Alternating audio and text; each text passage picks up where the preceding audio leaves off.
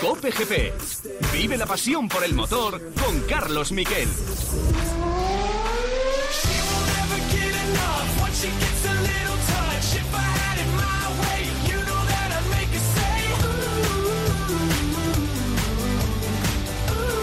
Hola, ¿qué tal? Buenas tardes, bienvenidos a Cope GP. Fin de semana lleno de acontecimientos en el mundo del motor. En Estados Unidos, en Barber, hemos visto cómo Alex Palou lograba otra quinta posición y se acercaba más al liderato. Y estamos ya llegando a mayo. Y mayo es el mes de las 500 millas de Indianápolis. Ojo con él. Y lo vamos a hablar después, ¿eh? pero también hemos tenido, evidentemente, lo más importante del fin de semana, ese gran premio de Bakú, de Azerbaiyán, en Bakú, que ha sido la victoria, lo más importante ha sido la victoria de Checo Pérez.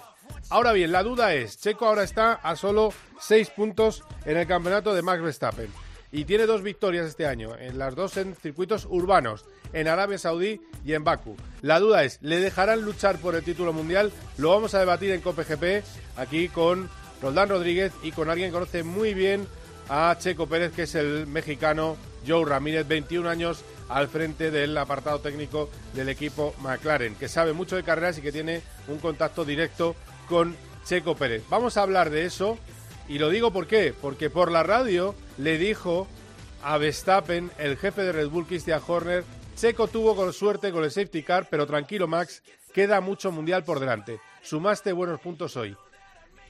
¿Debe un jefe de equipo hacer eso? ¿Decantarse tanto por uno de sus pilotos? Bueno, todo eso lo vamos a hablar aquí, pero vamos ya con los titulares.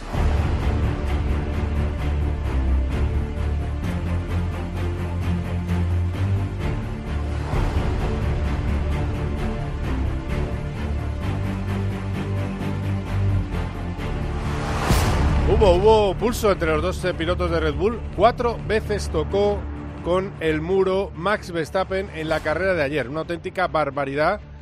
Y es verdad que le perjudicó el coche de seguridad, porque el líder era Verstappen, pero ya venía chuchando y estaba muy, muy cerca Checo Pérez, que siempre tiene un punto más en el circuito de Bakú y en general en todas las pistas urbanas. Tiene una precisión con los muros excepcional. Eh, es un piloto que además le va ese tipo de asfalto que degrada menos. Eh, bueno, pues eh, es una de sus cualidades. También brilla en otros sitios como en Monza.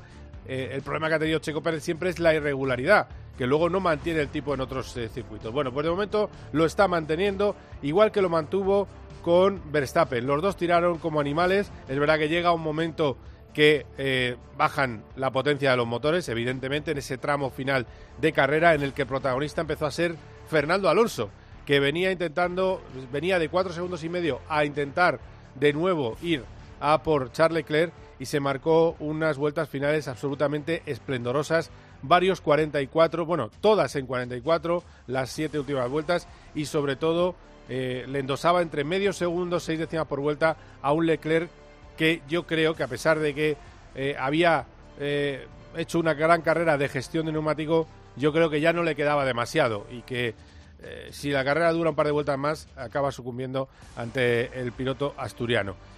Fue un final muy bonito de carrera, hubo un adelantamiento muy bonito de Fernando Alonso a eh, Carlos Sainz y el resultado fue ese podio en el que estaba Leclerc, primer podio para Ferrari, cuarto puesto para Fernando Alonso y quinto para un Carlos Sainz que no tuvo ritmo tampoco en carrera, pero que estuvo delante y acabó delante de los dos pilotos de Mercedes, de Hamilton, de Stroll en la séptima posición, octavo Russell, noveno Norris y décimo Sunoda. En el Mundial, Verstappen Primero, ya lo decimos, 93 puntos, 87 para Checo Pérez, 60 para Alonso, 60, son 15 por carrera. A este ritmo se va a los 300 y pico puntos a final de año, algo eh, impensable antes de empezar la temporada. Hamilton con 48, ya le saca 12, Sainz 34, Leclerc 28, Russell 28, empatados ambos, Stroll 27 y luego ya llegaría Lando Norris con 10 puntos y un brillante en su regreso Nico Hulkemer, que lleva un hard, recordemos, que tiene 6 puntos. Además es un mundial curioso porque han puntuado todos los pilotos de la parrilla, los 20, bueno, no, todos no, 18 pilotos de la parrilla, hay dos que no lo han hecho, que han sido Sargent y Debris, pero han eh, puntuado todos los equipos de la parrilla. Escuchamos a Fernando Alonso explicando la carrera de Bakú y por qué estaba tan feliz. Yeah, it was very good. I think uh, I'm very, very Ha happy with the sido result. muy buena, muy the contento con el resultado. uh, The weekend was not maybe as competitive as uh, the first three races. No tuvimos un fin de semana tan Even bueno como las tres primeras carreras. Today, in the race, the car pace was was very good, very strong. Uh, Pero el coche iba muy bien en carrera. Um, Solo so segundo a Charles. Very encouraging for us. I think in a bad weekend, let's say from Aston, we are fighting for the Y nos podium. motiva mucho. against one of the best weekends for Ferrari. They were in pole position on the sprint race, pole position for the main race, and they were just one second in front of us on Sunday. So good news. Y hemos estado a un segundo de Ferrari en el mejor fin de semana de Ferrari, de la escudería italiana, que lograron las dos poles, y el peor fin de semana de Aston Martin. Es verdad, el Aston Martin no tenía un buen segundo sector, le faltaba carga aerodinámica, tuvo esos problemas de- del DRS que no se accionaba en la calificación del viernes, y eso hizo que saliera un poco más atrás Fernando Alonso. Bueno, pues eh, algún día tenía que llegar, también es cierto. Eh, Fe- Aston Martin ha puesto un aerón de baja carga en Baku, fin, es el coche de Bahrein y todos están mejorando. Ferrari está aprendiendo del coche, cada vez van mejor todos y desde luego, eh, bueno, la situación es así. Ha sido un fin de semana en el que hemos tenido enganchón entre eh, Fernando Alonso y Carlos Sainz. Ese enganchón eh, fue por la calificación, por una maniobra que, bueno, pues eh, le cierra Sainz a eh, Fernando Alonso, algo que pasa en las primeras vueltas muchas veces. Alonso dice que lo están investigando y que a lo mejor gana posición y que no es admisible y Fernando y Carlos Sainz dice que es lo que hay. Había que preguntarle después de la carrera, oye, ¿cómo está el tema con Carlos Sainz? Y aparte de explicar cómo fue ese adelantamiento a Sainz y lo importante que, es, que fue, explica Fernando Alonso que, como todos pensábamos, por otra parte, que las cosas están bien. It was good. Uh, El adelantamiento ha sido bueno y fue decisivo porque adelantar a un Ferrari nunca es sencillo y esa maniobra me puso en un tren detrás de Charles y la carrera fue más sencilla desde ese momento. ¿Has hablado con Carlos de vuestro incidente de ayer? Sí, hemos hablado durante el himno nacional y todo está bien. A veces pasan estas cosas. Si miras el vídeo es menos problemático de lo que pensaba ayer, así que todo está bien. Bueno, pues ahí lo tenéis. Todo está bien. Y es verdad que está bien. Pero también es cierto, es que es un deporte de contacto y tiene que haber roces y siempre pasa en eh, carrera. De hecho, eh, le llegó a insultar claramente Verstappen en la carrera al sprint del sábado. Llegó a insultar a George Russell. Le llamó imbécil en la traducción más suave o gili, puntos suspensivos en la más dura. Y todo porque le había tocado eh, y le había roto el, el coche. Quiero decir que esto es normal, que nadie se asuste, pero y también es cierto, cuando los españoles están cerca de la lucha por el podio, evidentemente la tensión entre ambos se va a, a incrementar. Esto no es como los años que luchaban en el, en el medio del pelotón. Hablaba, eh, hablamos de Carlos Sainz. Carlos Sainz no ha tenido... eh, mira, pues vamos a escuchar, para que os pongáis en antecedente, vamos a escuchar ese duelo dialéctico entre Carlos Sainz y Fernando Alonso en los micrófonos de Dazón. E incluso vamos a, ver ahora si podemos hacer quintos, porque la verdad es que Carlos me llevó contra el muro en la, en la curva 2, que ha sido un poco sorprendente, pero, pero bueno, a ver si pueden hacer algo y, y podemos ganar esa posición. Eh, ahora no, no lo tengo en la cabeza, creo que era cuando estaba defendiendo de Hamilton en la resalida, ¿no? Bueno, defendiendo de lo que puedo, haciendo lo que puedo para mantenerme delante de, de Luis. Obviamente me intenta hacer todo lo ancho que puedo ser ¿no? en, en pista. Creo que ha sido una buena batalla y nada, em, es lo que hay. Es lo que hay y es una frase muy de piloto. Evidentemente, bueno, lo que creo yo es que no era de sanción lo de Carlos. También es verdad que es una es un cierre duro, más duro que el que Hamilton le hizo al propio Fernando en, en la carrera del domingo eh, y que entre los dos españoles siempre presumen de que se dan un poco más que al resto. Esta vez no le dieron no le dieron un poco más siendo legal. Eh, no, se, no le dieron ese espacio de más. Pero bueno, son pelillos a la mar. Es lo que tienen las carreras. Puede haber un toque como en Australia, puede haber eh, este incidente y lo bueno es que se ha arreglado. Hablando de la carrera, el problema de Ferrari sigue siendo el ritmo en carrera, lo dice Carlos Sainz. El ritmo de carrera sigue siendo nuestro punto débil, no hay que olvidarlo. No puede ser que a una vuelta hagamos la pole con Charles y luego en carrera el Aston eh, nos pise los talones y a mí me gane. Así que eh, seguimos teniendo que mejorar ahí y, estoy seguro que el equipo seguirá dando pasitos adelante.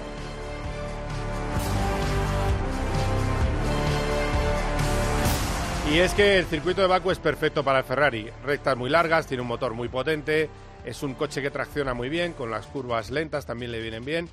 Creo que era un buen cóctel para el Ferrari y además no desgastaba el neumático y si lo desgastaba era eh, de la parte trasera. Cuidado con Miami que va a ser, que tiene algunas curvas rápidas y que es un circuito que desgasta más el neumático delantero y eso puede ser mejor para eh, los, el objetivo que tiene eh, Aston Martin, que es batir a Ferrari, y peor para que Ferrari pueda batir a Aston Martin, porque Red Bull eh, sigue realmente muy lejos. Oh, meritorio de Carlos Sainz, aguantó a Hamilton. Hamilton llegó hasta las seis décimas, pensábamos que iba a, caer el piloto madrileño, pero supo gestionarlo muy bien. También te digo, estoy acostumbrado, cuando los pilotos pueden hacer algo muy bien, le dices que bien lo has hecho, pues le quitan un poco importancia. Pues esto es lo que decía en televisión Carlos Sainz. Lo he controlado más que defendido, porque empujar más eh, hubiese sido arriesgar para nada, porque los de delante iban muy, muy delante. Eh, y con la poca confianza que tenía y los muros tan cerca, eh, no quería cometer ningún error, mientras que a Hamilton sí que notaba que, haciendo el ritmo que estaba haciendo podía, podía controlarlo. Y lo controló siendo inteligente y yendo al ritmo que, podía aguantarle en las rectas y yo creo que, fue muy listo. Eh, es una carrera, es algo que él también ha dicho durante el fin de semana. He aprendido que cuando el día, el fin de semana sale malo, no tengo que excederme y tengo que ir a sacar puntos. En el pasado, en las carreras del pasado, llegó a tener dos ceros el año pasado, entre otras cosas porque intentaba ir más allá de lo que daba el coche. Bueno, pues si el coche no va, vamos a ir a donde esté, vamos a estar tranquilos y sumar muchos puntos y es lo que permite que Carlos Sainz todavía, también con, los problemas que ha tenido su compañero de equipo, pero que Carlos Sainz todavía eh, siga por delante de eh, Charles Leclerc en, eh, en el Mundial. Y luego está lo de Checo Pérez pues, pues muy contentos por él y por nuestros amigos mexicanos, así que lo mejor es que escuchemos al ganador de Baku.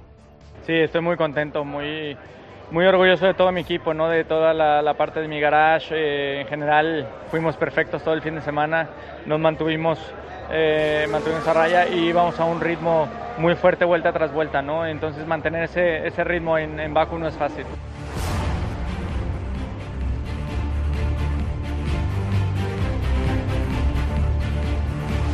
Bueno, y tenemos eh, un cambio de, ruedas, dos ruedas. El Gran Premio de España en Jerez.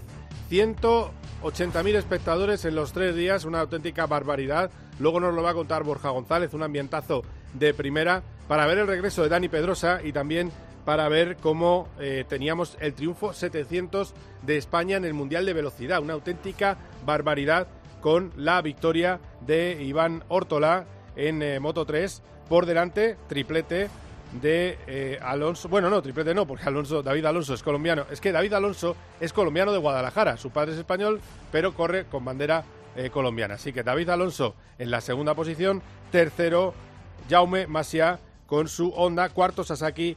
Quinto, José Antonio Rueda. Sexto, Dani Holgado. Y séptimo, Xavi Artigas.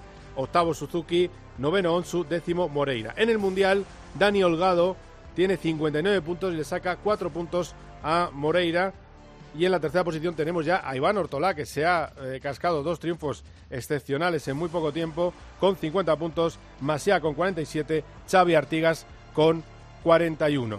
Escuchamos al doble ya ganador en Moto 3, Iván Ortolá. Bueno, sí, es increíble, es algo que no, no, me esperaba, sabía que podía suceder, pero que no me esperaba. Y bueno, es lo que, lo que nos ha dado la victoria. La curva rápida, me prepara muy bien ese adelantamiento, sabía que podía hacerlo ahí, ha sido así y bueno, eh, he abierto un poquito que, que Fernando no podido adelantarme, que ha sido lo importante y he conseguido la victoria.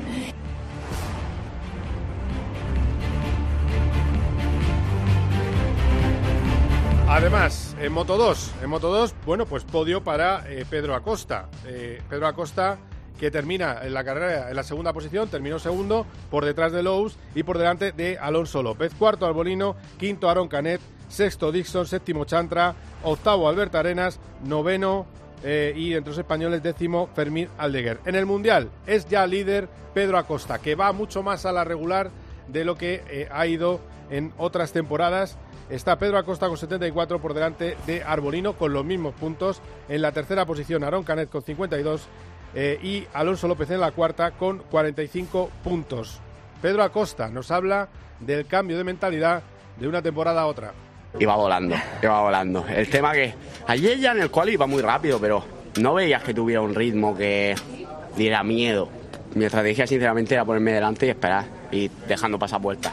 Pero cuando me ha adelantado es que me ha cambiado totalmente la papeleta. Es que íbamos muy rápido y se me escapaba. Es que era, era una cosa que digo, mira, antes después le caerá el neumático, pero es que el tío estaba ahí al final los ritmos no creo que fueran tan distintos. Eh, al final que habría una décima, dos de diferencia.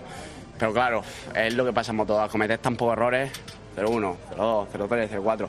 Al final de la, de la carrera son dos segundos, que más o menos creo que es la distancia que ha sacado, ¿no? Bueno, no sé si habéis entendido la cuenta de Pedro Acosta porque ha ido por todo, explicándolo todo tan pormenorizado, pero bueno, ahí lo tenéis y efectivamente está usando muchísimo la cabeza y eso hace que esté líder del campeonato. Y luego está la fiesta de MotoGP.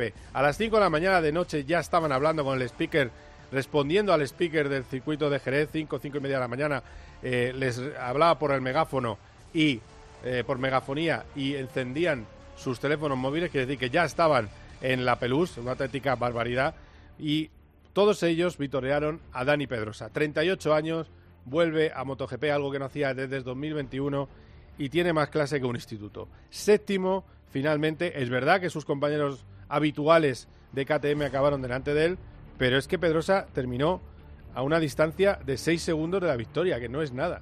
Es decir, que él está en la pomada. Lo que pasa que, bueno, eh, al final, ¿qué pasa? Que estos chavales son muy agresivos. Dani Pedrosa. Los pilotos han sido también unos caballeros. Eh, luego en carrera son. ya cada uno ha ido más a lo suyo, ¿no? asesinos, pero es lo que hay, tiene que, tiene que ser así. Eh, realmente sí, carreras mucho más agresivas que de lo que recordaba. Y el, el motivo es obvio, y es que una vez ya se estabiliza la carrera es bastante difícil hacer adelantamientos porque los rebufos te succionan en la frenada y, no consigues parar la moto, entonces tienes que frenar mucho antes para evitar chocar o evitar salirte de tu trazada. Hay que ver lo que sabe de motos eh, Dani Pedrosa, es una cosa eh, extraordinaria. Puede ser a lo mejor uno de los pilotos de la historia que mejor sabe poner a puntos y es el primero que explica claramente el problema de la aerodinámica para adelantar. Te succiona la moto delante y para no caerte frenas antes, pierdes distancia y no puedes intentar el adelantamiento. Esto lo tiene que parar, Dorna. Hay que acabar con la aerodinámica. Pero bueno, seguimos así, ¿qué le vamos a hacer? Los constructores no quieren, esto sigue en vigor y sigue perjudicando los adelantamientos en MotoGP. Una carrera que ganó Peco Bañaya, que vuelve a ser líder del Mundial eh, con 87 puntos por los 85 eh, que tiene eh, Marco Bezzecchi. Bañaya ganó la carrera con dos décimas de ventaja in extremis sobre Binder y eh, le endosó 1,1 segundos a la otra KTM de Miller. El primer español fue Jorge Martín a 1,3 de la cabeza y eh, tuvimos a Alex Espargaró en la quinta posición a 4,7. Marini, Pedrosa, Alex Márquez, Nakagami y Cuartararo, que tuvo una aparatosa caída y que hay testigos directos que dicen que incluso se quedó inconsciente. Hubo bandera roja y le dieron válido para correr y corrió e hizo la carrera y terminó en la décima posición, eso sí, con una penalización por provocar ese eh, accidente. Decíamos de Dani Pedrosa leyendo eh, las carreras y también habla del cariño que ha recibido en su regreso. Hoy ha, hoy ha sido increíble, ha sido un baño con, con la gente de, de cariño brutal. Eh, estaba todo el circuito conmigo y ha sido He intentado hacer lo máximo todo el fin de semana para ponerles en pie y creo que, creo que lo he conseguido, pero no es mérito mío. En el fondo es mérito de ellos y eh, que han venido aquí, han llenado el circuito y que me han, eh, no sé, bueno, ya has visto, me ha emocionado mucho en aquel momento eh, cuando hemos hecho la vuelta eh, con el autobús y no sé, no sé qué puedo decir. Nunca, nunca había sentido, o sea, siempre han estado ahí conmigo, pero esta vez ha sido increíble. Bueno, y, luego lo hablamos con Borja, pero ya hay gente haciendo comparación con los resultados que está teniendo HRC, que tiene muy mala baba, porque es una comparación para eh, restregárselo a Alberto Puig, eh, que fue el hombre que nada más llegar al cargo, eh, bueno, pues sacó a Dani Pedrosa de, HRC. Bueno, y al final terminó retirándose el piloto catalán. os decía antes 85, no, 65 puntos Bezeki, 87 Bañaya, 65. Es decir, Bañaya cayéndose y teniendo ceros en carreras es líder destacado. Y es que además ninguno de los que en teoría deberían luchar con él por el título están más o menos eh, cerca, porque realmente eh, parece que tendrá que venirse abajo, como lo estamos viendo, Binder, eh, con KTM Miller, no sé yo, Marini, bueno, eh, lo hablamos también con eh, Borja González. El ganador, Bañaya, muy contento. Es verdad que le hicieron ceder la posición en un momento dado por un toque y eso le complicó la victoria, pero in extremis en las últimas vueltas logró imponerse a Brad Binder Escuchamos a un muy satisfecho Peco Bañaya. He visto que tenía la posibilidad. Em, hemos trabajado muchísimo este weekend. No ha sido fácil, sinceramente. El primer día éramos bastante atrás. Ayer no ha sido fácil por la, por la sprint, pero hemos mejorado mucho. Eh, desde ayer hemos hecho otro paso adelante con el setting y, y, me he encontrado muy bien. Y hoy he visto que tenía la posibilidad, aunque he tenido la, la penalización, pero al final hemos conseguido de, de, de luchar por la victoria. Hemos ganado y pienso que tenemos que poner este weekend ah, como, como un ejemplo para, para siempre porque salir fuera de una dificultad así no, no es fácil y lo hemos, lo hemos conseguido.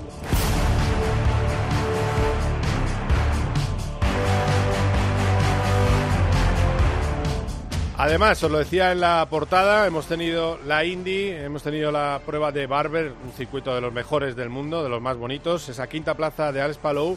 Y ojo con Jorge Prado, que este fin de semana vamos a tener carrera de motocross en Madrid y va a llegar como líder del Mundial. Eh, después también lo vamos a analizar todo lo que ha habido este fin de semana con Charlie Barazal, que hemos tenido también la primera carrera de la Fórmula 1 Series, que es la, eh, competición femenina que sustituye a las W Series. Y que ha ganado, ha tenido la victoria de Marta García por delante de Nerea Martí, un doblete, o sea, una auténtica maravilla. Hay muchas cosas de las que hablar, así que vamos con todo lo que hay que cortar y todo lo que hay que analizar.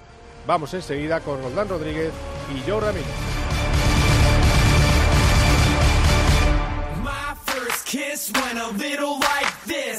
Cope GP. Por la noche en la radio. Todo lo que ocurre en el deporte y las exclusivas de Juanma Castaño. Hoy han hablado los dos entrenadores, Xavi y Ancelotti. Ancelotti y Xavi a la misma hora, Madrid y Barcelona.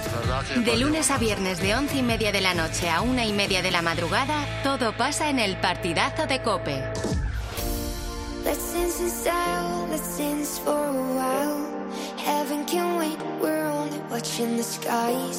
Hoping for the best, but expecting the worst. Are you gonna drop the bomb or not? Let us die young or let us live forever. We don't have the power, but we never say never. Sitting in a sandpit, life is a short trip. The music's for the sad men.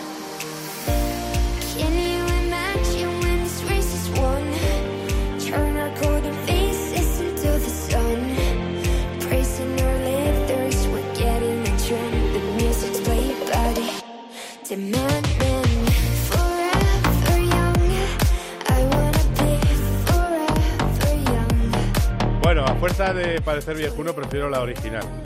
Antes que la que me ha puesto Javi. Ahora, ahora me dirá por línea interna quién ha hecho la versión. Pero bueno, eh, como son gente joven siempre, uno muy joven y otro que es eterno, pues les tenemos aquí para dar clases de, de Fórmula 1. Uno es eh, Joe Ramírez. Hola Joe, ¿qué tal? ¿Cómo estás? Buenas tardes. Hola, muy bien, gracias. Bien, bien, Forever Young, ¿eh? Joe, di que sí. Con tus clásicos ahí, ¿eh? Sí. Número uno. Bueno, eh, y también tenemos al piloto y comentarista de Cope, Roldán Rodríguez. Hola, Roldán, ¿qué tal? ¿Cómo estás? Hola, Carlos. Hola, Joe. Buenas tardes, amigos. Bueno, pues Roland, la, qué gusto oírte. Dime. mira, la, pre- Igualmente, hombre. la pregunta es fácil. Eh, Joe, empiezo por ti. ¿Qué tal tienes el cuerpo después de otro triunfo de Checo Pérez? Y luego, que si crees posible que Red Bull le deje luchar por el título con Verstappen. Pues esto va a ser muy interesante porque este fin de semana mm, es un circuito que le gusta mucho. Pero dicho esto, es un, un fin de semana donde eh, se acercó mucho a, a Max, ¿no? Y ahora en la carrera hizo ah, lo que lo que más me gusta de Checo, yo lo que más aprecio de Checo es que la presión no existe para él, ¿eh? Nunca, nunca tiene presión, no importa. Cuando está en México y tiene millones de gente que todos quieren un pedazo de él, quieren hablar con él, etcétera. Él no se disturba para nada, nada, nada. La presión no, no le afecta nada. Y ayer lo demostró otra vez, que tiene a su compañero de equipo, dos veces campeón del mundo y el que sabe que tiene la preferencia en el equipo, pero él no hizo ningún error, perfecto. Así que vamos a ver con el tiempo si las eh, órdenes de equipo seguirán o no. Bueno, a ver, a ver, a ver si seguirán. De todas maneras, tú como jefe de equipo, eh, y, ahora doy paso a Roland, ¿eh? Roldi, no te, no te apures. Eh, estoy, aprendiendo con Joe, o sea, A ver, tú que has sido jefe de equipo, esa radio de Horner diciendo, oh, ha tenido suerte Checo, tranquilo Max, eh, vendrán, te, lo leo literal, Checo tuvo con el suerte, eh, suerte con el safety, eh, pero tranquilo Max, queda mucho mundial por delante, sumaste buenos puntos hoy. ¿Esa radio de Horner a Verstappen es pertinente o es extralimitarse? Ah, eh, sí, yo puedo creer que le hayan dicho eso, todo muy bien, exacto, pero es que no sé yo cómo está el contrato de Verstappen, pero yo creo que el contrato de Verstappen es que él es el número uno indiferentemente de, nada, de lo que pase, ¿no? Y que siempre tienen que tener al compañero de equipo que esté atrás de, Verstappen. Y es lo que no sé si ya después cuando lo refirmaron a, a, Checo, le, han podido decir, ok, tú vas a tener eh, eh, chance de luchar por el campeonato si demuestras de estar a la altura de Max. Ahora ya lo demostró. Vamos a ver si, si, si sigue con el mismo con el mismo ímpetu que, que tuvo este fin de semana, ¿no? Oye, yo, te, pongo la pregunta, te, un poco te, enfoco la pregunta de otra manera. ¿Alguna vez tú le dijiste a Senna y Pros, a alguno de los dos, oye, tranquilo, que ha tenido mucha suerte tu compañero, vendrán días mejores para ti, o eso es demasiado? No, no, no, no, no es demasiado. Sí, sí, sí, se los hemos dicho. Pero ellos ya sabían que ahí a McLaren era siempre 50-50, eh, ¿no? Nadie tenía órdenes de equipo, no hubo, nunca hubo órdenes de equipo, los los contratos de los dos estaban, el, van a dejarlo luchar en luchar en la pista con la condición de que no se toquen entre ellos, ¿no? Pero y siempre siempre ha sido así, se respetaban uno al otro, de vez en cuando no tanto, pero en fin, eh, es muy difícil controlar gentes que en este deporte que todo el mundo quiere ganar y eh, pero pero en fin, nos van a dar unas, buenas, eh, unas buenas carreras este año. Claro que sí. Eh, Roldán, ¿qué puedes añadir a lo que ha dicho Joe? Bueno, eh, a ver, básicamente opinamos lo mismo. ¿eh? Sí, que es cierto que a mí em, lo de Christian Horner, que le, conozco de la época de, fíjate, de Arden de Fórmula 2 y luego en la época de, Fórmula 1, y es, una, es, bueno, es un referente, pero aún así ese mensaje por la radio que todo el mundo escucha, no me parece correcto, ¿no? En el sentido de que Checo ha hecho una carrera espectacular, es el justo vencedor. Eh, una vez más, Verstappen le da con todo y no puede con Checo Pérez y ese mensaje un poco de un poco de oye tranquilo, ¿eh? que ha sido circunstancial, que Checo ha ganado pues porque ha tenido suerte, me parece un poco feo y, bueno, aparte de eso, pues es lo que hay. Está claro que Verstappen está ahí porque es el número uno y porque nadie le pone en discusión en e-, ese asunto. Pero bueno, yo hubiera guardado un poquito más las apariencias. Eh, cierto, cierto. Yo, yo la verdad no, no escuché ese mensaje que le dieron que Checo tuvo suerte. Sí, bueno, ha, salido, ha salido a posteriori, sí, no salió en la retransmisión, sí. Ah, yo no, no lo oí porque sí, que ha tenido eh, tenemos un problema con Joe. Vamos a ver que, si recuperamos la comunicación. Eh, Roldán. Sí. De la, de la carrera. Eh, no es la primera vez. Sobre todo siempre es el mismo. Eh, ahora retomaremos con, con, Joe. Pero siempre lo mismo. Cuando llega un reasfaltado en circuito donde ya de naturaleza no el asfalto no es, degrada mucho. Cuando hay asfalto nuevo, es son eternas las Pirelli y la carrera se hace eterna. Tú lo decías ayer en la retransmisión y es que hace más daño eso que los 80 formatos que puedas probar. Es que fíjate, si hubiéramos tenido ayer una carrera en la que el neumático duro hubiera durado 25 vueltas, el medio 12 y el, y el blando hubiera durado 6 o 7, hubiéramos tenido un carrerón realmente para mí es lo único que ha faltado, y ahí discrepamos un poco, ¿eh? pero eh, en este formato que a mí sí que me, creo que se adecua un poco a los tiempos que vivimos y estamos todos un poquito pendientes desde el viernes o muy pendientes.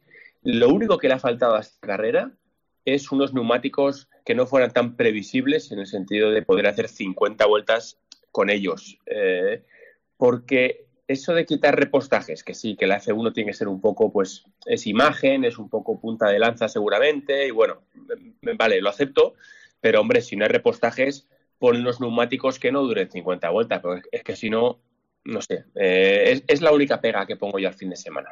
Sí, bueno, de hecho Alonso dijo que eso benefició a Ferrari porque eh, con una parada normal hubieran sufrido con el medio y sin embargo el duro pues era, era eterno, pero ya vimos que daba igual, que podían pero claro, el problema es eso, que van encima con tanta radio, tanta ayuda que tienen los pilotos. Les van diciendo, ahora ataca, ahora no, espérate, que estamos viendo que estás sobrecalentando. Claro, al final eso también mata un poco la creatividad que tenga el piloto. El piloto que va un poco, eh, un poco, digamos, a vela como Alonso, que es el que eh, menos habla con los ingenieros o pilotos que van absolutamente teledirigidos. Pero bueno, es así. Eh, se, ha, recuperado la comunicación. Eh, yo estabas diciendo que tú no habías escuchado ese mensaje de radio, ¿no? De...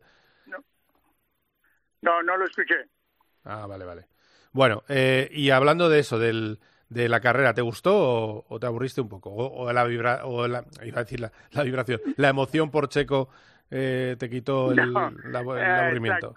Sí, sí, no, yo, yo no me aburrí, me, divertí, estaba pendiente si iba a fallar, si iba a ser un error o no, y no lo hizo. Ah, no, muy orgulloso de él y de México, pues eh, es grande, es grande para México eh, y sí lo disfruté.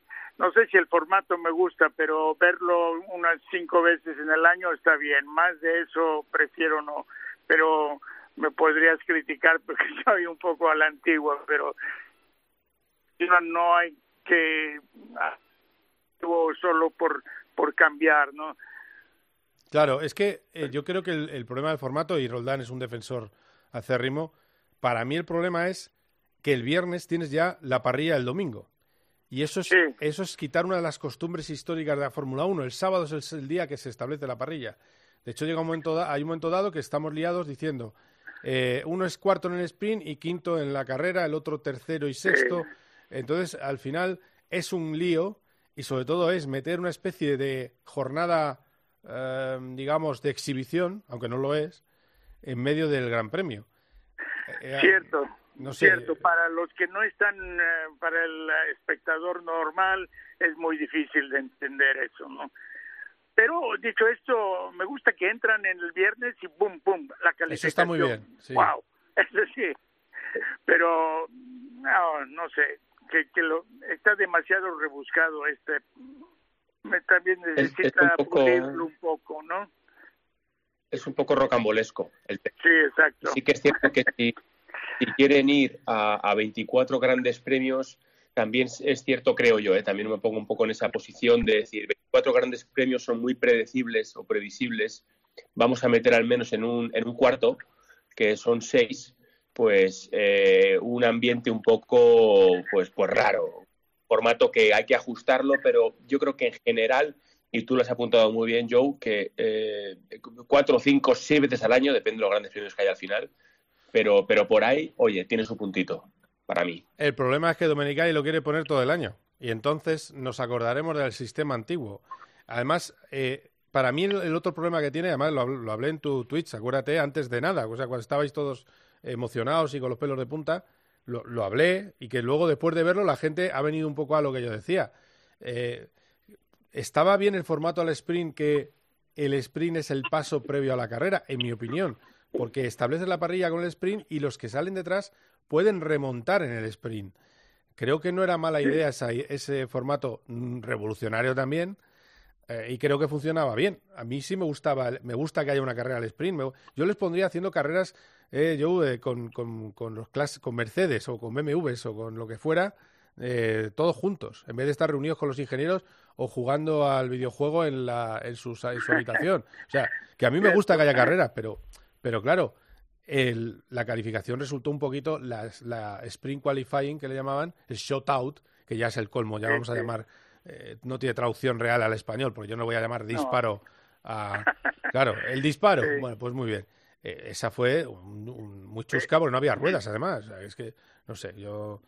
Y otra, otra cosa que tuvimos suerte, porque eh, en las condiciones de Bakú, Bakú es un circuito donde cualquier lugar que te salgas te vas a vas a romper el coche y no tuvimos muchos accidentes, pero habrá carreras si son todas así, va a haber muchos más accidentes porque los pilotos tienen mucha más presión.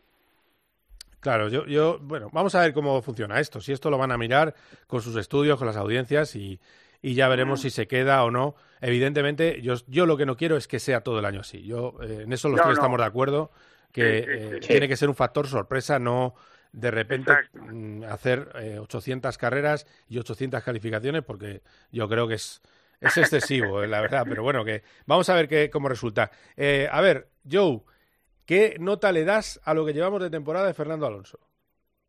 Oh, 10. Sin Diez. más, ¿no? No, no, no. No, no, no. Estoy tan contento por, por él, por Aston Martin, por los amigos que tengo en Aston Martin y por la afición española. On, ha subido otra vez. No, muy bien, muy bien lo que está haciendo. Y, y además, tú que tienes amigos allí, eh, ¿se puede confiar en Aston Martin en, en la evolución que tiene? O sea, porque es verdad que tienen preparadas cosas en fábrica. Ah, pues ojalá, ya, ya eh, estamos en cuatro circuitos diferentes y en los cuatro circuitos va, les falta un poquín, un pelín más para llegar al Red Bull, pero todo el mundo le falta un pelín más.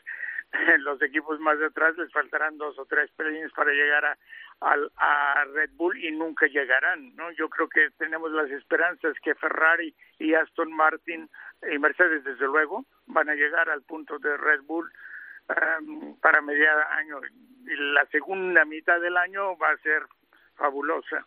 Bueno, vamos a ver, esperemos. Eh, como piloto, Roldán, las dos maniobras Sí. estrellas de Fernando Alonso del fin de semana, el adelantamiento a Hamilton y el de Sainz, ¿son maniobras de riesgo o maniobras de inteligencia? Bueno, en cuanto al, al adelantamiento del domingo, Sí. eh, el que se lateralizó, pues, pues bien, o sea, brillante como siempre. Sabemos que los dos son dos pilotazos. Carlos eh, le, ve, le, le ve un poco tarde, pero podía haber cerrado la puerta. No lo hace, entra muy bien Fernando y, con neumáticos fríos, pues se lleva el gato al agua, chapó mis veces y por, por los dos, especialmente en ese caso por Fernando, que es el que consigue acertar, ¿no? En cuanto al, al del día anterior, el, el de la polémica, la verdad es que, eh, mira, es, es difícil eh, posicionarse de uno lo hizo muy bien y el otro muy mal, o uno exageró y otro no, porque realmente hay que poner un poco en contexto, ¿no? Y, calmar un poco las aguas en el sentido de, darle contexto al tema. O sea, son dos pilotos como copa de un pino, son dos pilotazos. eh, y, y- obviamente nadie quiere ser adelantado, y, pero el otro quiere, quiere adelantar, ¿no? Ahí yo creo que Carlos le ve un poquito tarde, eh, no se espera que Fernando esté ahí y Carlos en ese contexto pues, pues se hace grande, eh, cierra la puerta. Yo cuando lo vi en directo me llamó la atención, ¿vale? En el sentido de, ostras, eh, vaya movimiento, pero luego cuando lo bajas un poco a la tierra te das cuenta, o yo por lo menos pienso que cualquiera de nosotros, yo desde luego, hubiera hecho lo mismo, pero además también hubiera, hubiera hecho lo que hizo Fernando, ¿no? De decir, oye, eh, me, me ha cerrado tarde. O sea que yo creo que son cosas, son lances de carrera, son cosas que, Sí. que suceden y, y- y eso no quita. Y además, mira, oye, pone, pone, pone al descubierto una situación que hay que empezar a normalizar. Son dos amigos, son dos pilotazos a los, a los cuales los dos admiro, pero cuando se ponen el casco, oye, lógicamente cada uno pelea por lo suyo. Y, en ese contexto, oye, bien, y además se van a encontrar más veces en pista, o sea que, vamos, a, vamos a estar pendientes y vamos a disfrutarlo, que es de lo que se trata. Eh, los enganchones son... Yo te preguntaba por la maniobra de Hamilton, pero ha sido al, al, ha sido al tema, no pasa nada. Ah, bien, vale. Pero, pero bueno, Me eh, una pregunta ahí que digo yo, bueno, bien, vale, para adelante. tú has ido al otro, la defensa de Carlos. Eh, bueno, eh, Joe, es que es normal, ¿no? Es que, que no, hay, no hay carreras sin piques, ¿no? Para mí que Hamilton se, se durmió un poco porque perder que dos tipos lo pasen al mismo tiempo no es una cosa que normalmente Hamilton lo deja pasar, ¿me entiendes? Sí, sí, sí.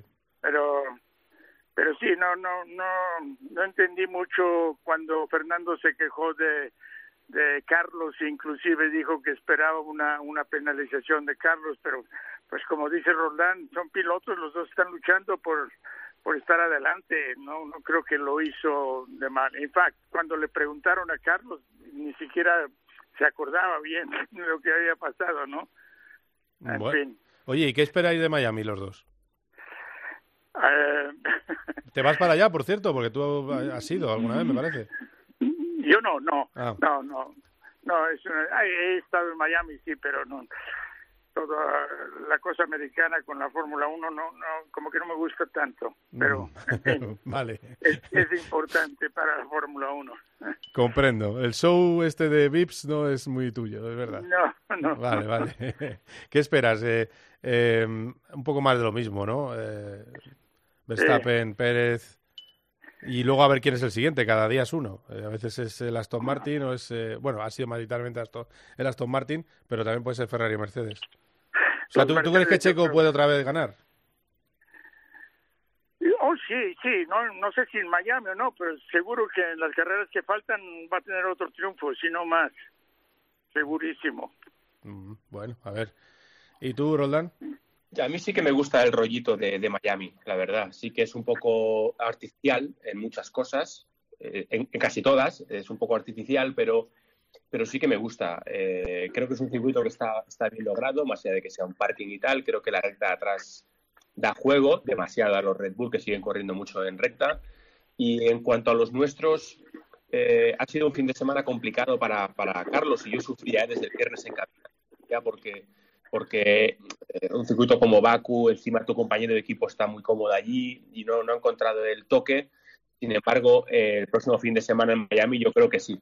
Yo creo que Carlos va a volver a donde, a donde tiene que estar, que es pelear por la pole, pelear por, también en carrera y por ganar, por ganar la misma. Ojalá esos neumáticos aguanten. Mira, pues hemos tenido ahora problema con... Esto se va turnando. Eh, Joe, que ha sido un placer hablar contigo. Eh, ahora recuperamos enseguida la comunicación con, eh, con eh, Roldán y le despedimos. Eh, y nada, ¿cuándo te veo en un gran premio? ¿Vienes a España? A España, seguro. Bien. Nos vemos ahí. Bien, bien. Buen sitio, ¿eh? Buen sitio. Buen sitio para Aston Martin el circuito, ¿eh? Es un Sí, trazado sí. sin largas No, rectas. Eh, llegamos al primer eh, circuito normal, natural de la Fórmula 1, como po- podríamos llamarlo, ¿no? Sí, sí, bueno, Imo- Imola, pero Imola también es bastante particular. Eh, Imola también es un poco más convencional, pero no es Barcelona, efectivamente. Bueno, vamos a ver qué, porque luego entre medias está Mónaco, que no tiene nada de convencional. Pues muchas gracias, gracias por la clase, como siempre, maestro. A ti, Carlos, un abrazo. Nos Ah. vemos en España. Abrazo fuerte. Eh, recuperamos a para decirle adiós. Sí. para- te, des- te despido, como decía aquel. Se me ha cortado, ya lo, ya lo siento. Nada. Se me ha cortado el asunto. No te preocupes, no te preocupes, que ha quedado claro lo, lo que estabas eh, exponiendo, que va, va a mejorar Carlos Sainz y va a seguir parecido eh, Aston Martin. ¿no? Yo creo que ya es un valor común que Aston Martin vaya bien si esta vez funciona el DRS, que por cierto decía eh, Mike Crack, que el jefe del equipo, que lo han conseguido a base de echarle aceite.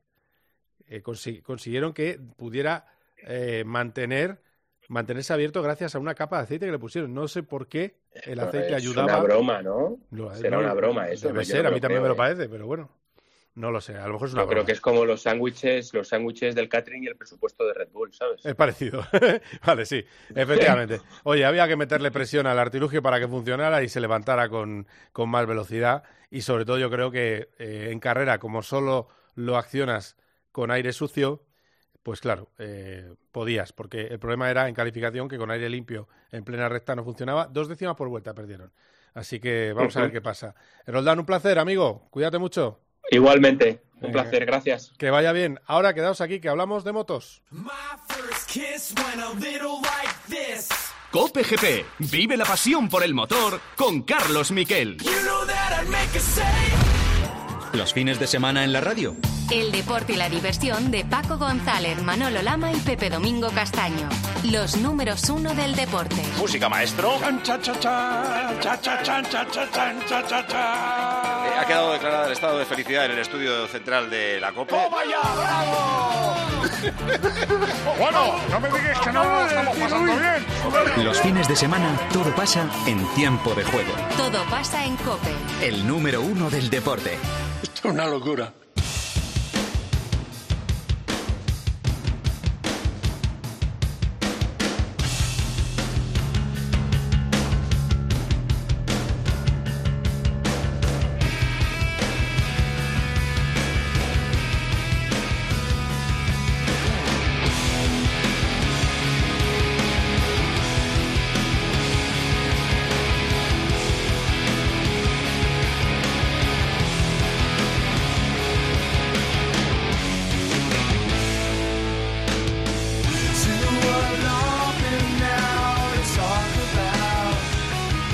Creo que es el la persona que trabaja en COPE, la única que tiene sintonía propia. Borja González, ¿cómo estás? ¿Qué tal, Carlos? Te voy a poner al Foo Fighters siempre. Bueno, puedes variar, ¿eh? ¿Cómo? ¿Te gustan? Sí. ¿Este, sí, este es de los no, temas que más te gusta o no? No, no es mi grupo top, ¿eh? También te lo digo. ¿Ah, Yo no? lo reconozco, sí, no, no, pero tengo cosas por encima. Ah, ¿como cuál? Por ejemplo, mira, para por si quieres apuntarlo para el próximo lunes, Wilco. Wilco. Bueno, te buscamos ahora un tema de Wilco. Sí, es parecido, ¿no? Será así. No, no es parecido, es un poco más diferente, es un poco... Va, va un, pistón por debajo. Ah, vale, vale, vale, vale. A mí este me parece un temazo, ¿eh? Sí, sí, sí, sí, sí. Pero mira, mira, entra Wilco, entra Wilco. Más tranquilito. Sí, claro, pues eso he dicho. Esto seguro que lo oyes en el coche en Austin. Esto lo escucho en cualquier sitio, la verdad. Creo que sí.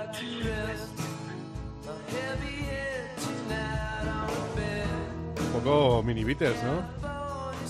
Bueno, hombre, este tema en concreto podría ser, sí, pero bueno, es que tiene muchísimos. Son muy buenos, ¿eh? y en directo son maravillosos. California Stars, este tema. Dale un poquito, Javi.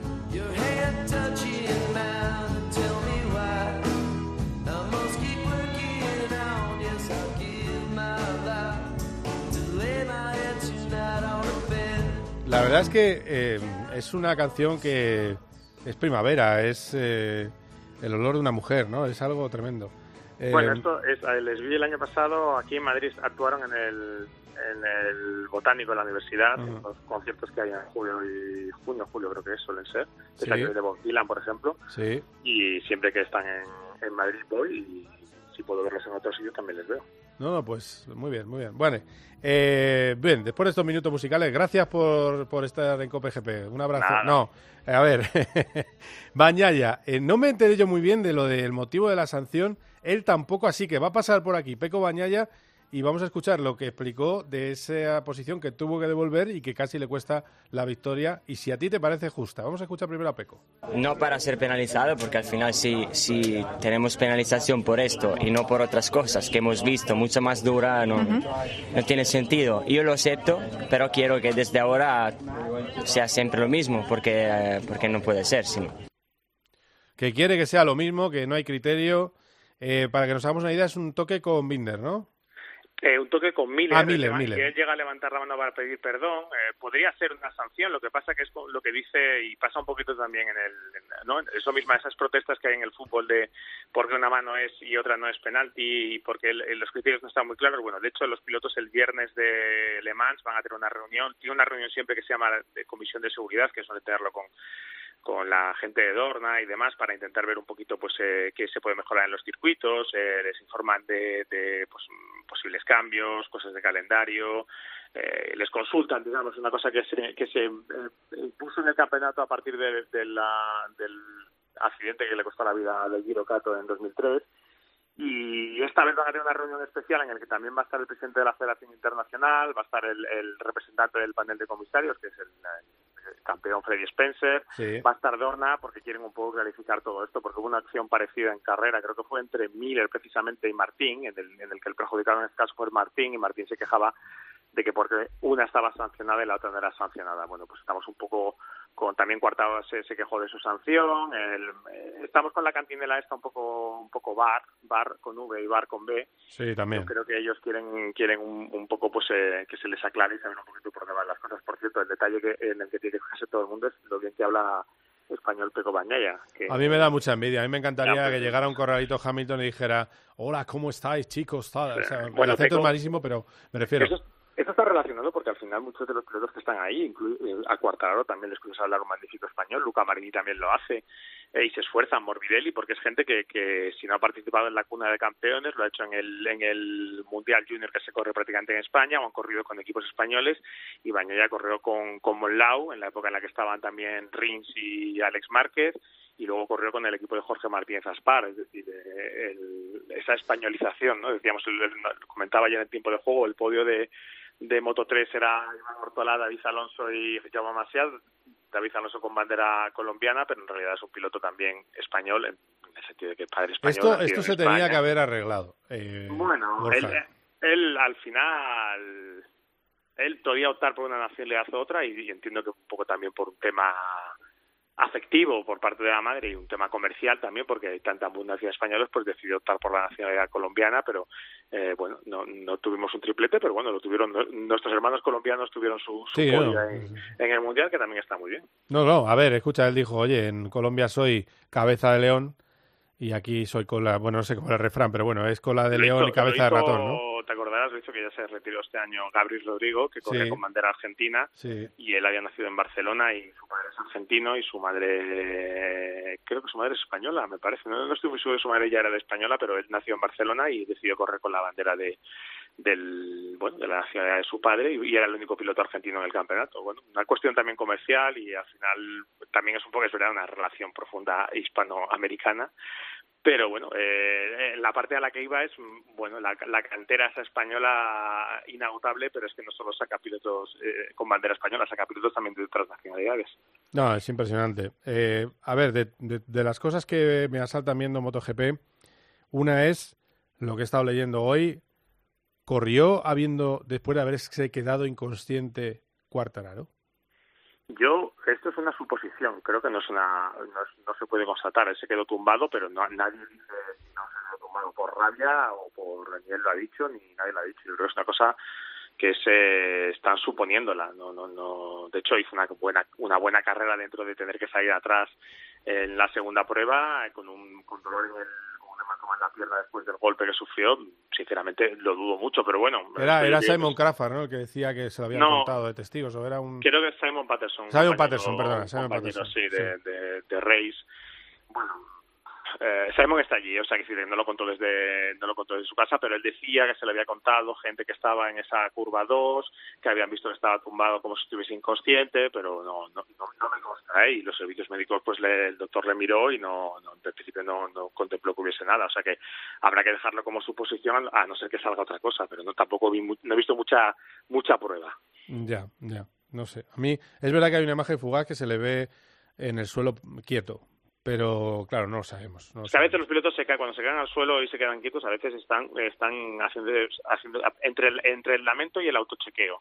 Mm. Es un poco comprobar, tengo todo todo en el sitio, o sea, y ya luego ya me levanto, porque se levantó muy rápido y le acompañaron un poco para salir de la grave y al final el que, el que terminó saliendo en, en camilla fue Miguel Oliveira.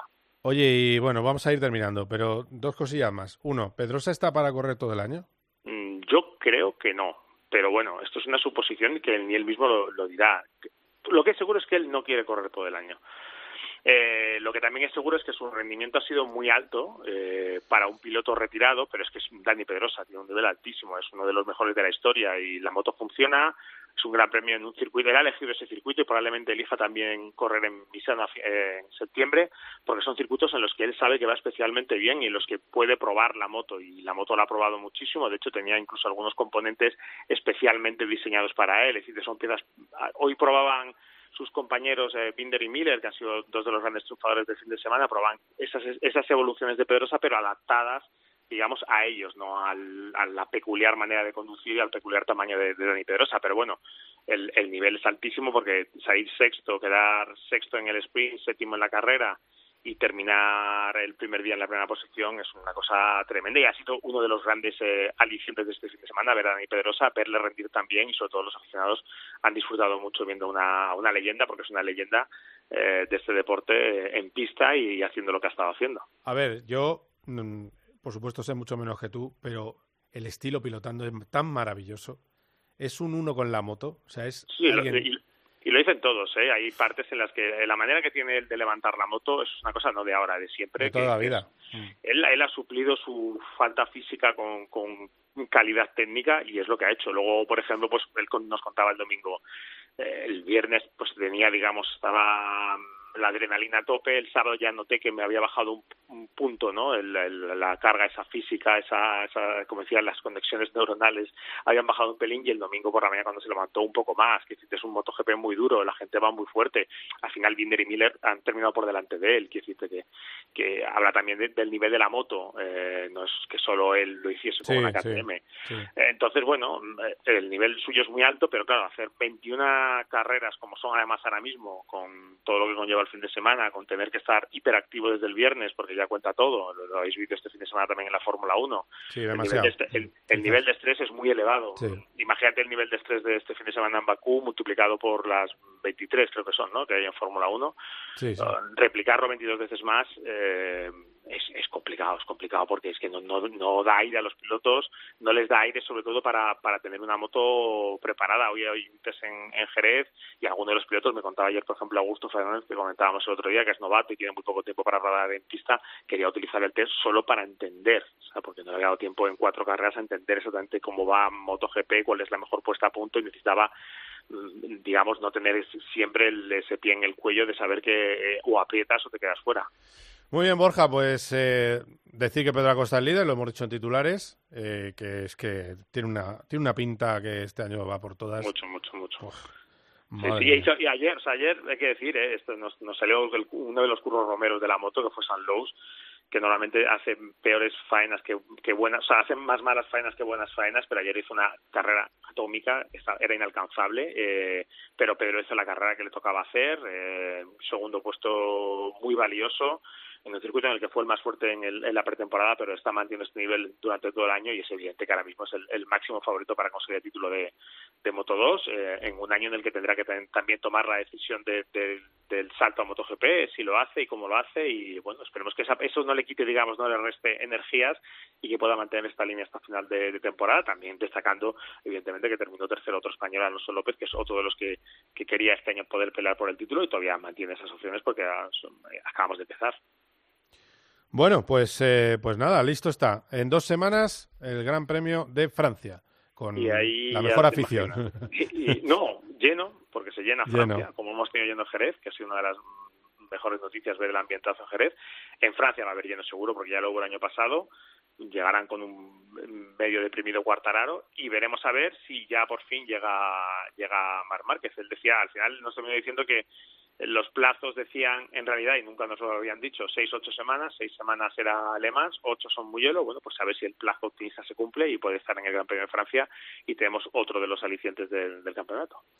Pues a ver, a ver si vuelve. Ya lo ha dicho él, ¿eh? que está que está ahí ahí, pero que él no ha vuelto porque se han dicho tres, tres grupos de doctores que si volvía se jugaba a no volver a correr en, en el Mundial de Motos. Así que eh, pues a ver si hay suerte y, y le vemos en Francia, que significará que ya tiene el dedo en condiciones.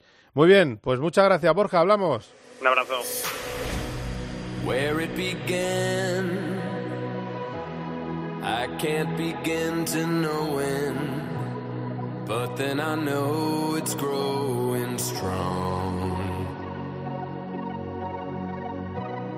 Was in the spring, and spring became the summer. Who'd have believed you'd come along? Hands touching hands, reaching out, touching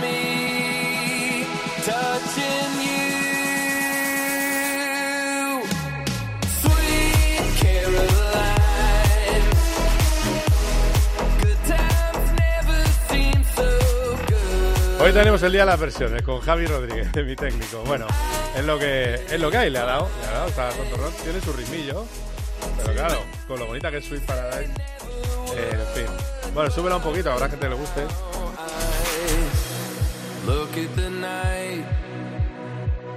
Bueno, pues se termina la fiesta, que ha sido este Cope GP, y terminamos hablando de lo que ha pasado en el Gran Premio de Alabama en Barber. Resulta que eh, Alex Palou estaba en primera fila, pero intentó hacer una estrategia que era, eh, bueno, pues alargar en la última parada. No le salió bien y al final triunfo para Scott McLaughlin con el eh, Penske, Roman Grosjean con eh, Andretti en la segunda posición. Ojo, Grosjean se le resiste la victoria, pero sigue haciendo cosas interesantes en la Indy, más en trazados convencionales como el de Barber. Tercero, Will Power. Cuarto, Pato Ward. Y quinto, Alex Palou. ¿Qué ha pasado? Que el líder Ericsson ha llegado décimo, ha terminado décimo la carrera y eso ha complicado las eh, opciones o ha facilitado las opciones en el campeonato de... eh, Ah, bueno, espérate, mira, vamos a- nos lo va a contar el hombre que siempre lo cuenta, Carlos Barazal, en un, en un minuto. Nos lo va a contar, nos lo va a contar. Y lo que os decía, que al final, en el campeonato, eh, Ericsson sigue liderándolo con 130 puntos, Pato Ward con 127 y eh, Alex Palou es tercero con 121, con McLovin pegado a él con 119. Bueno, aquí es, vamos a cruzarnos. Eh, Cope GP y GP Cast. Hola, eh, Charlie, ¿qué tal? ¿Cómo estás? Buenas tardes. Hola, Carlos. Muy buena, pues efectivamente. Es que como has adelantado el otro, pues te, ha pillado que Correcto. tenías que entrar aquí. Bueno, no pasa nada. Tienes toda la razón. bueno, a ver, eh, lo estaba comentando. Eh, claro, nos, nos la prometíamos muy felices porque estaba muy adelante en parrilla, ¿no, Palou? En la carrera En de primera Alabama. línea, sí. En ¿Eh? primera línea. Primera línea, estaba segundo, ¿no? Sí, sí, sí. La polera de Grosjean. ¿Y cómo fue eso de que no le salió la estrategia? Explícamelo brevemente. Pues más que no le saliera a él, fue que le salió muy bien a Penske. Mm. Simplemente. Eh, al final la rueda buena de carrera fue la blanda y, y, bueno, pues Penske hizo una cosa muy rara, que fue parar muy pronto y les fue como anillo al dedo. Fueron, la amarilla también les, les favoreció un poco y al final el ritmo de Grosjean y de McLaughlin, porque Newgarden es verdad que se, que se hundió, fue imparable. Y Power, que venía detrás, parecía en un momento dado que podía cazar a la pareja de cabeza y llevarse la victoria. O sea, esto- la carrera para mí estuvo entretenidísima. Grosjean le pegó un adelantamiento a McLaughlin, que espero que lo veas si no lo has visto. No que lo he visto, lo tengo que ver. alucinante, Sí, ah, bueno. alucinante, una burrada. Y bueno, una gran carrera. Y lo bueno que es, pues que Palou estaba a 21 puntos del líder hasta 9. Buah, Y llega mayo. Eh, ¿Y qué es lo y siguiente, ahora- Charlie? Y ahora viene mayo, efectivamente. ¿Qué es lo siguiente? Eh, pues ahora toca el, el rutero de Indianapolis en 15 días, a la siguiente semana la clasificación de la Indy 500 y la Indy 500 el último fin de semana con Mónaco, como siempre. Buah, madre mía, esto se está poniendo bonito para... Es verdad que Palou anda un poco enfadado con no haber eh, ganado ninguna carrera todavía este año. Bueno, Sí, lógico, bueno. porque quiere ganar. Pero está ahí, ¿eh? Está, está, ya te digo, eh, sigue tercero, pero en vez de 21 a 9 puntos del líder, que sigue siendo Ericsson y segundo sigue siendo Pato, o sea que lo único que se han acercado eh, los hombres de pesque un poco por detrás, que, que estaban un pelín descolgados, se ha apretado mucho la, la clasificación, la verdad. Muy bien, Charlie. Pues mira, lo bueno es si breve dos veces bueno. Así que Pues eh, ya estamos. ya estamos, ¿eh? Así que tranquilidad y buenos alimentos. Te dejo ahí que sigas eh, en tu podcast particular. Y... Pues así vamos. Y- Que un saludo a todos los oyentes de unos y de otros, de COPE GP y de GPCast. Ahí está, muy bien. Un abrazo fuerte. Hasta luego. Gracias, hasta luego.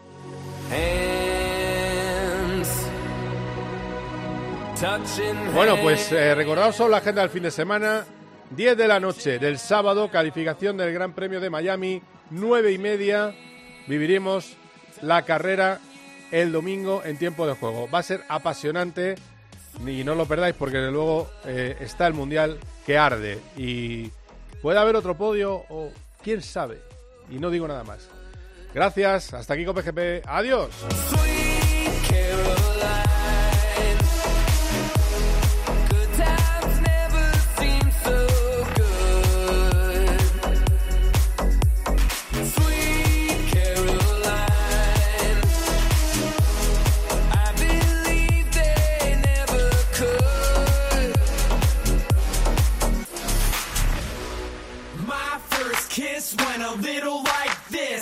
Cope GP. Vive la pasión por el motor con Carlos Miquel.